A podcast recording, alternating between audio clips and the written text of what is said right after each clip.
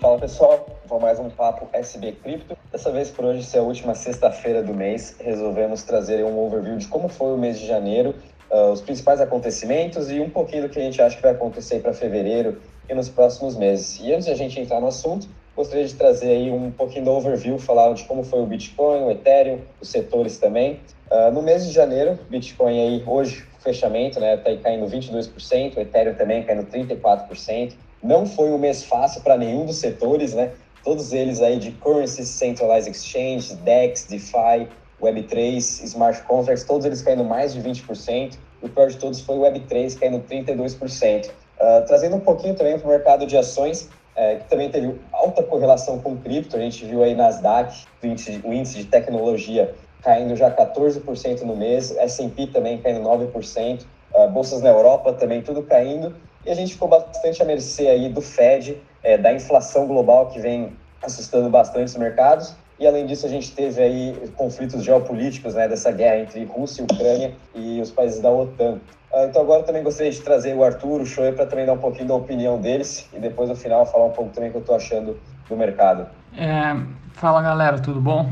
O, eu acho muito interessante notar como nas últimas semanas a gente tem ficado cada vez mais à mercê do Fed. É, toda semana a gente está esperando as notícias do Fed, o Fed se pronunciar sobre o que ele vai fazer. Essa expectativa de alta na inflação vem impactando todos os mercados, como o Poeira bem colocou, e a gente está numa defensiva contra esse problema. O Fed, toda vez que ele anuncia algo, o mercado já se movimenta na expectativa do anúncio, na expectativa das reuniões e depois, no fato, muitas vezes ele vai para o outro lado, então ele começa caindo na expectativa e sobe no fato, né, como a gente normalmente fala. E isso demonstra também como os mercados estão cada vez mais correlacionados o mercado de ações, o mercado de cripto, inclusive com questões geopolíticas que a gente vem discutindo muito no, nos grupos aí, a Rússia invadir a Ucrânia e outros fatos aí que estão em, em ascensão, ocupando a nossa mente, onde a gente deveria tá, às vezes, talvez até discutindo mais a fundo sobre os projetos, mas a gente não pode deixar de se preocupar com isso, porque uma, uma invasão ou a Rússia baniu a mineração de Bitcoin, que felizmente não aconteceu, né? É, a Rússia autorizou e está começando a regular esse, a mineração de Bitcoin. É, isso é muito bom para o mercado, mostra como está cada vez mais se consolidando. Grandes países estão aceitando isso como uma, uma verdade, como uma, uma realidade que não se pode alterar, e cada vez mais a gente está entendendo que os criptoativos vieram para ficar, eles têm uma função importante e os projetos que estão se desenvolvendo e se mantendo bem, mesmo com a crise, e até que passam confiança para nós investidores, nos mantermos posicionados neles nesses momentos de muita insegurança, são aqueles projetos que têm bons fundamentos, que têm fluxo de caixa desde o começo. Eu sei que é muito difícil a gente avaliar o fluxo de caixa ainda né, nesse estágio inicial e essas empresas de tecnologia que são o que elas são, a gente é, avalia em múltiplos, né? Muito maior de, de faturamento. Então é um pouco complexo fazer essa análise, mas é isso que a gente tem que buscar, entender os fundamentos dessas empresas, onde elas vão gerar caixa, gerar dinheiro, porque em última instância é isso que faz uma, uma empresa ter sucesso ou não. E o mercado de criptoativo não é diferente de nenhum outro mercado. Em última instância, as empresas precisam ganhar dinheiro para sobreviver. Pode ser que agora no começo, como ainda existe ainda muita incerteza no entorno dos modelos de negócios, a gente é, acabe optando por modelos que se mostrem que não são viáveis a longo prazo, como ao meu ver é o caso dos, dos jogos, né? os games têm um modelo que você paga um FII para jogar os games mais simples, né? E daí eles vão juntando em fundos esse FII e redistribuem para os outros players, numa expectativa de entrada de novos players para aumentar o seu valor de mercado e assim as pessoas ganharem dinheiro. Mas a gente tem que ter cuidado com esse tipo de, de, de jogo que se, se associa muito com uma pirâmide, né? Enquanto tem novos entrantes, eles vão bem, assim que é para, eles vão mal. E, eu acho que esse é um bom momento para a gente refletir, inclusive trazendo a outra notícia da Wonderland, né? Que o, o CFO dela, para muito muita tristeza do, do Rafa, é, foi condenado e teve umas acusações bem graves aí contra ele.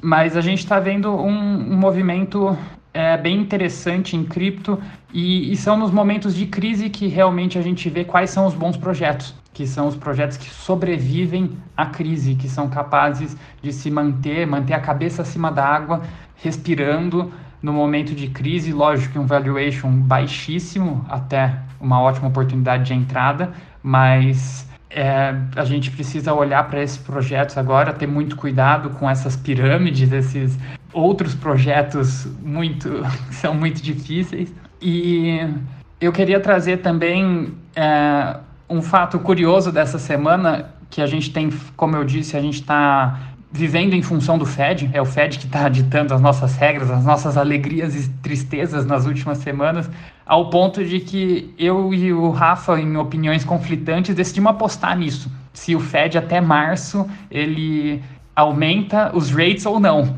Daí não sei o que vocês acham aí, né? Mas eu acho que ele definitivamente vai aumentar os rates, não tem como escapar disso, enquanto o Rafa acha que não e a gente abre uma aposta. Se, se alguém mais quiser entrar nessa aposta, vocês estão convidados para entrar do meu lado, né? Que eu vou ganhar. Mas vamos ver. Só o tempo dirá. Agora, Choi, quer complementar aí? Bom, é, baseado nessa aposta de vocês dois que eu acabei de ficar sabendo, é, podemos esperar que os mercados então permaneçam voláteis, enquanto a narrativa da inflação se desenrola. Né? Pegando um pouco sobre o assunto de criptomoeda, é, como o Arthur disse, o Putin ele confirma que a Rússia está regulando a mineração de Bitcoin. Então, ao meu ver, parece que a mineração de Bitcoin está pegando uma nova onda de novos players, né, que estão entrando nesse mercado à medida que, avança, que avançamos em 2022. É, um coletivo agrícola de Zimbabue, Zimbabue na África, arrecadou 1,4 milhão de dólares para minerar Bitcoin usando energia solar como fonte de energia. E legisladores da Espanha estão pressionando para se tornar um país hotspot de mineração de Bitcoin. Então, mais e mais, a gente está vendo que os países estão destacando suas próprias operações de mineração de Bitcoin. E aproximadamente duas semanas, a taxa de hash do Bitcoin quebrou recorde, indicando que mineradores estão mais ativos. É, pegando um pouco da onda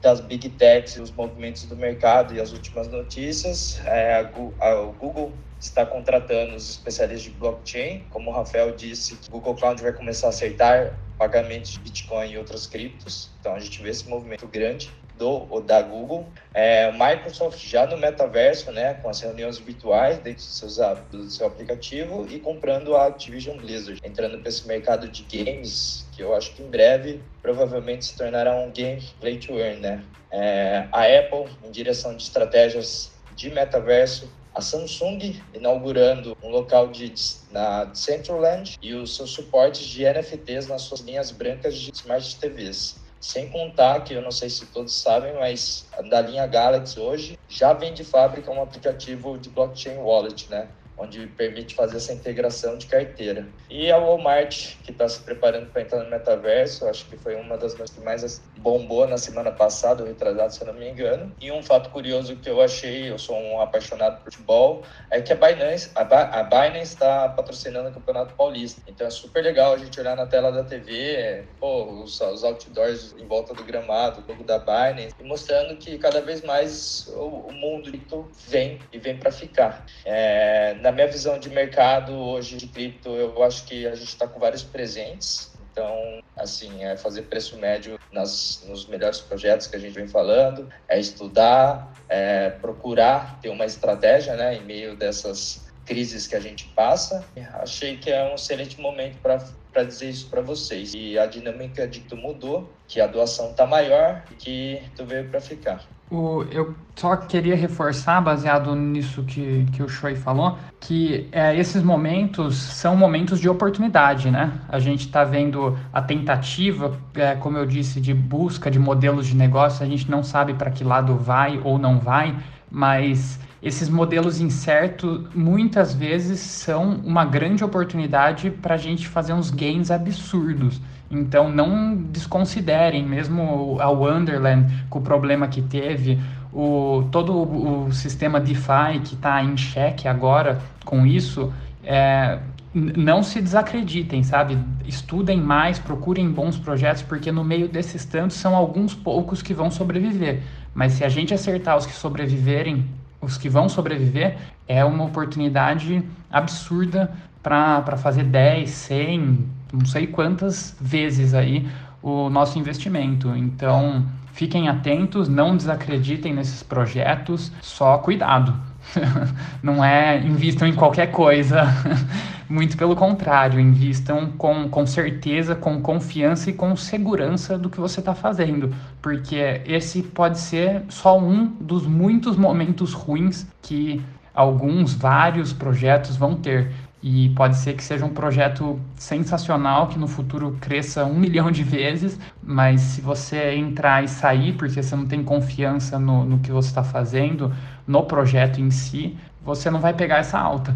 Você vai ser um, trader que, que ficou pra no caminho. Dinheiro, para perder dinheiro, para ser bem realista. É, o importante é sempre a gente ter a visão de longo prazo, né? E como a gente viu diversas notícias esse mês de janeiro, olhando somente as notícias, tirando o preço do, dos ativos, né, olhando somente as notícias, toda a evolução que a gente já viu no mercado, não tem como você estar tá pessimista, né? A gente está vendo cada vez mais a adoção do Bitcoin, principalmente também nos Estados Unidos. É, tanto é que o Biden falou ontem que é de segurança nacional eles começarem a regularizar, colocar alguma lei realmente é de segurança nacional, porque em um ano praticamente o mercado ganhou 2 trilhões sem fazer nada, né? Então, todos os países sim têm que estar de olho nisso, virou agora a questão nacional do mundo todo e cada vez mais a gente vai estar vendo países regulando, países se abrindo mais para mineração. Texas hoje, por exemplo, tem 10% de todas as mineradoras de Bitcoin.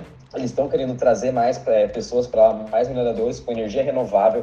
É, Arizona agora também com uma lei para querer aprovar Bitcoin. Então, Rio de Janeiro também, né, agora para comprar 1% do seu tesouro em cripto. Então, a gente vai ver sim essas adoções. Vamos ver, quem sabe, em mais uns dois países esse ano também é, legalizando o Bitcoin e diversos outros comprando o seu tesouro. E uma coisa como o Arthur comentou, né? Esse mês foi bem difícil aí. Acho que essa última semana pegou de surpresa todo mundo do setor de DeFi com esse escândalo que teve do Wonderland. Estou em choque até hoje, para vocês terem noção. Não só com o Wonderland, fiquei aí também lendo hoje o que aconteceu com a Phantom.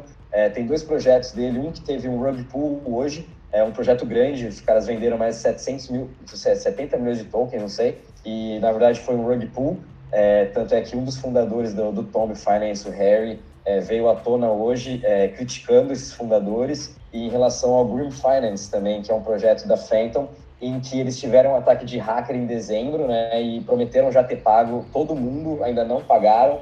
É, o Harry vai meio que desembolsar isso e pagar todo mundo em airdrops, tanto de Life, que vai ser o novo token da Phantom, mas agora o Green Finance está querendo subsidiar um novo projeto para fazer meio que aposta de cripto, é, aposta de jogos, que vai totalmente contra o, o, intuito do Harry, então ele acha que tem coisa por dentro lá de insider trading, alguma coisa relacionada a isso, enfim começou um burburinho novamente em Phantom, sendo a principal chain de DeFi.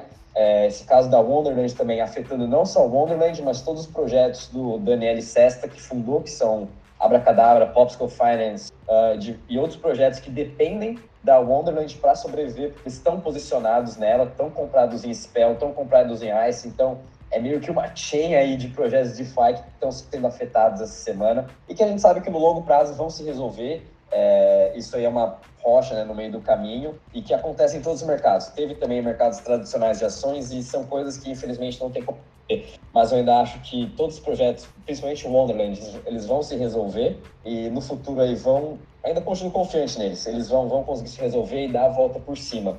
É, no momento eu não, não recomendo comprar nenhum desses projetos feito pelo Daniel, né, muito por conta de todo esse escândalo que está ocorrendo, e melhor esperar a poeira, poeira baixar mas a gente sabe que DeFi veio para ficar. DeFi, as instituições vão estar tá entrando cada vez mais, que é onde eles acham aquele yield Hoje, quem quiser investir no mercado tradicional de bolsa está ganhando menos 7%, tirando a inflação, enquanto eles do DeFi estamos ganhando 100%, 70%, dependendo aí é, do seu projeto. Então, as instituições vão entrar isso cada vez mais vai, vai amadurecer o setor, o, setor de DeFi. Na mesma coisa em 2017, teve aí o, o pânico dos ICOs, os rug pools foram muito maiores em 2017. Hoje o mercado já está um pouco mais saturado, já aprendeu. A mesma coisa vai acontecer com o DeFi e assim a gente vai evoluindo. É, e cada vez mais pessoas vão ficar mais atentas, assim como o Arthur e o Choque comentaram, né? Sempre tenham a sua estratégia, sempre estudem o máximo. São nesses momentos aí de queda forte do mercado que a gente sabe quais os projetos vão sobressair mais fortes e quais vão ficar mesmo aí para baixo e vão se tornando a zero. Assim como aconteceu em 2017, tiveram diversos projetos que saíram ganhadores em 2019, 2020 e foi aí que o pessoal teve seu lucro. Não foi só em 2021, foi desde 2018 e foi acumulando bons projetos, fazendo seu staking para aumentar mais ainda o seu rendimento e depois aí de dois, três anos é, cultivaram seus lucros e assim vai acontecer com a gente, assim vai acontecer com todo mundo que ficar pelo setor e a gente vai estar aqui para ajudar vocês tanto na parte de investimento, relatórios, enfim, tudo que vocês precisarem, né? Então é isso aí, galerinha. Para finalizar, mais uma vez agradecer vocês. Quem puder compartilhar, compartilhe. Só relembrando que hoje o, a, nós postamos o material da Board Watch Club, é, que são as NFTs das celebridades. Então, quem não viu, corre lá, dá uma conferida, dá uma curtida e compartilha. É, desejo a vocês um excelente final de semana e deixo a palavra para os meninos agora. Um bom final de semana, pessoal, e bons trades. Bons trades, bom final de semana.